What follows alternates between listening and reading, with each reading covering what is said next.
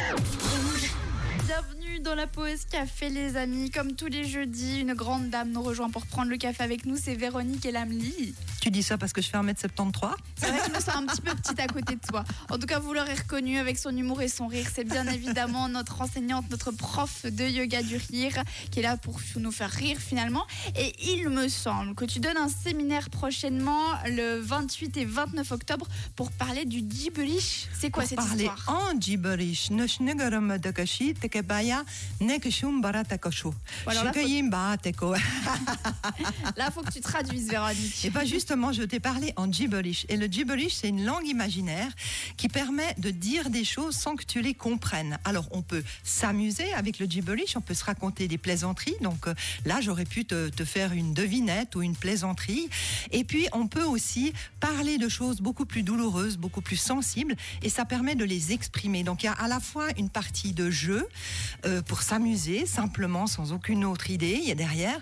Et puis, il y a toute une autre partie par laquelle on pourrait exprimer des choses qu'on a sur le cœur, dans le corps, et qui ont besoin de s'exprimer. Je Si pense arrive- aux émotions. Si on n'arrive pas à trouver les mots, par exemple, on peut parler en gibberish. Exactement. Et puis il y a des émotions qui peuvent se traduire.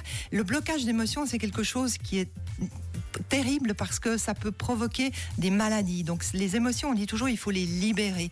Et là, c'est vraiment une manière de les libérer sans se mettre, disons, à nu. On peut s'exprimer, les libérer, mais on ne se met pas en danger par rapport aux autres. Donc c'est une très très belle manière de, de travailler les émotions. Durant ton séminaire, qu'est-ce que les gens vont pouvoir voir et faire? On va faire plein de choses. Alors, on va commencer par des petites devinettes. On va commencer aussi par. euh, on va faire du gibberish avec des chiffres.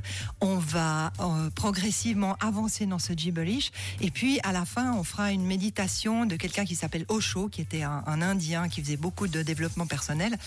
Et euh, il a mis en place une méditation euh, gibberish. Et on fera cette méditation gibberish euh, lors de ce week-end, qui est un, un immense moment euh, d'émotion. On finira euh, les uns avec les autres, puisqu'on se mettra deux par deux pour terminer cette méditation de Osho. Donc notez bien dans votre agenda les 28 et 29 octobre, ça se passera où? Ça se passe à Étoile, entre Lausanne et Genève. Parfait. Est-ce qu'il faut s'inscrire, je Oui, il faut s'inscrire. Il y a un lien euh, Google. Je te l'enverrai et puis tu pourras le mettre peut-être sur la page volontiers. Évidemment, je le mettrai euh, en description de ce podcast. Tu ne bouges pas, Véronique. On Je a parlé plus. de gibberish, mais on va rigoler surtout. Et ça se passera d'ici quelques minutes sur Rouge.